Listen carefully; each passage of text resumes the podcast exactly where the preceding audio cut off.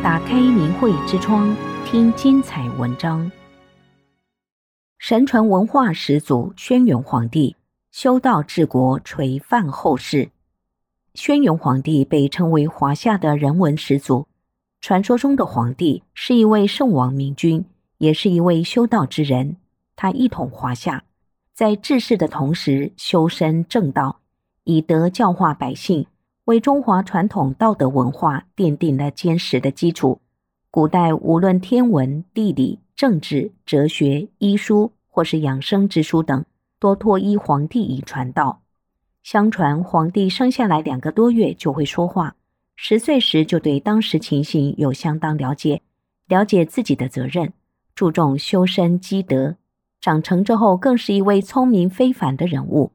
他即位之后，看到当时诸侯中的九黎族蚩尤暴虐百姓，诛杀无辜。为了拯救人民，他征召各路诸侯兵马讨伐蚩尤，但蚩尤凭借妖术，使皇帝之兵不能前进。于是皇帝在琼林台虔诚向上天祈祷，请求天命。西王母便命使者授给皇帝玉符，通天达成，感动天地。天帝又命九天玄女交给他兵机。授予九鼎神丹经、阴符册等，赐给他九天六甲兵信之符。皇帝在神兵的帮助下，克服了蚩尤之党，平定四方，天下始归一统。皇帝划分州野，治理新月，教化百姓，率民以事天。皇帝在打败蚩尤之后，于当年七月又来祭天，感谢上帝帮助之恩。三年后八月第三次祭天。报答上帝使国家强盛、风调雨顺、国泰民安，他在泰山上举行了封禅仪式，即祭祀天地的大型典礼。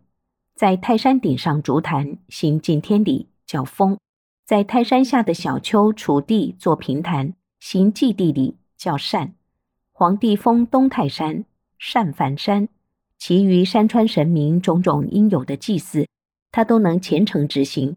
得到人民的敬仰和上天的赐福，他得到了天赐的宝鼎铜鼎，在那时是极其珍奇的。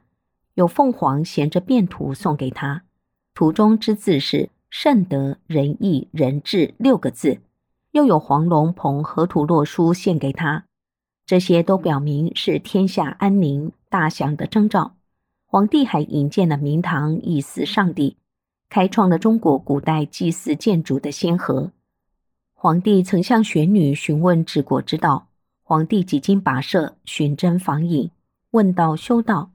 他东到青丘，得见子府先生授三皇内文，所以能够昭和万神；南到元龙阴剑木，观白骨之所登，采若干之华，所以能长生不老；西见中皇子授九家之方。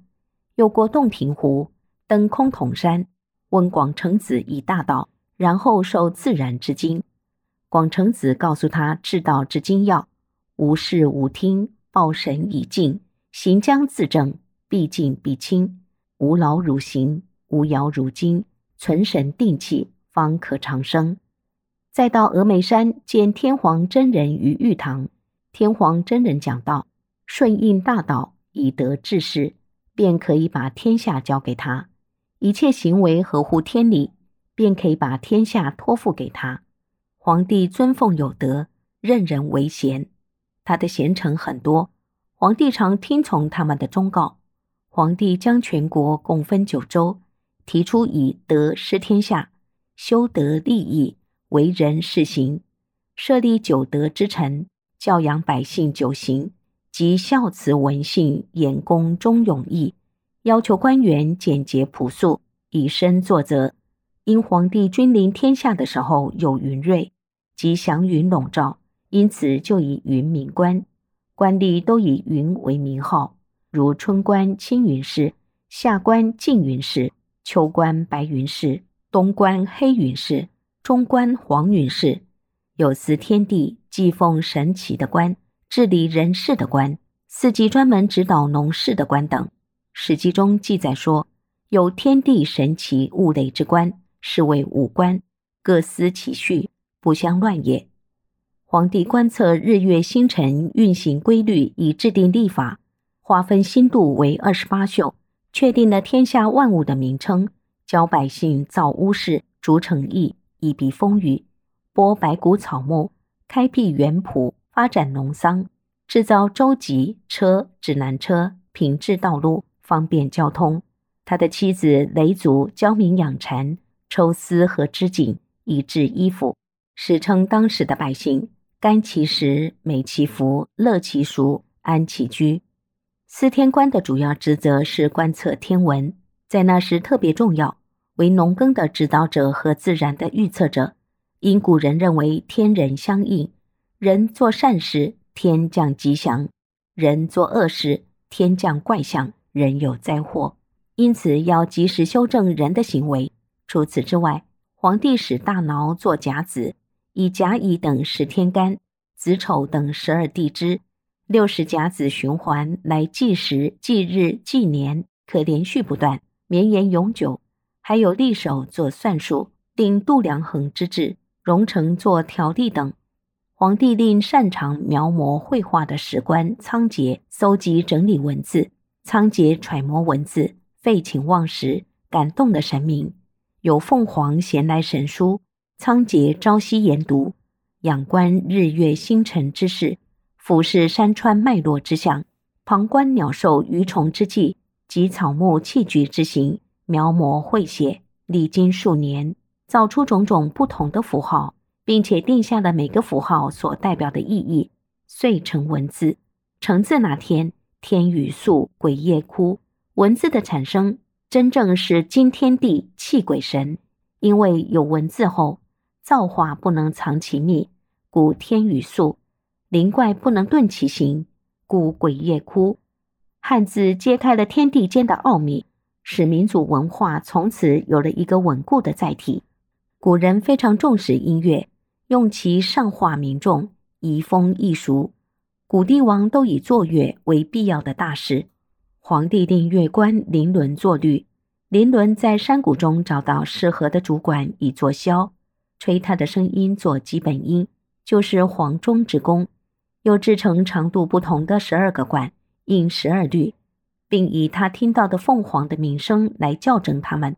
后来又相应铸了十二个钟，做乐音的标准。皇帝祭天于泰山时，亲自创作了第一支乐曲《清角》。人称天乐，曲调激昂激荡，感天动地，流传后世。皇帝与岐伯诸人讨论医理，作内外经，有素问、灵书等各种医书，使百姓疾患得以治愈。相传皇帝后来以功德隆重而得道升天，民皆仰望和赞颂。实在皇帝之治天下也，其民不引而来，不推而往。不使而成，不进而止，故皇帝之治也，治法而不变，使民安其法者也。皇帝带头实践天人合一的治世典范，依据大道的法则创立了人间法律，给人们指明精神回归、纯德归道之路，使道德作为人们恪守不离的思想行为准则。当时社会尊道是社会共同自然信守的共识。维系着人治社会状态，人们的心灵和行为都充满着上善。通过修身，能够直接与大道相感通，与神相感应，与人为善，慈爱万物。道德文化是中华传统文化的根底，告诉人们要顺天意、重道德，自觉地追求真理和实践道义。皇帝的丰功伟业和海纳百川的精神。使人们充分感受到人文十足和中华民族祖根文化的吸引力，和身为华夏儿女的骄傲和自豪。订阅明慧之窗，为心灵充实光明与智慧。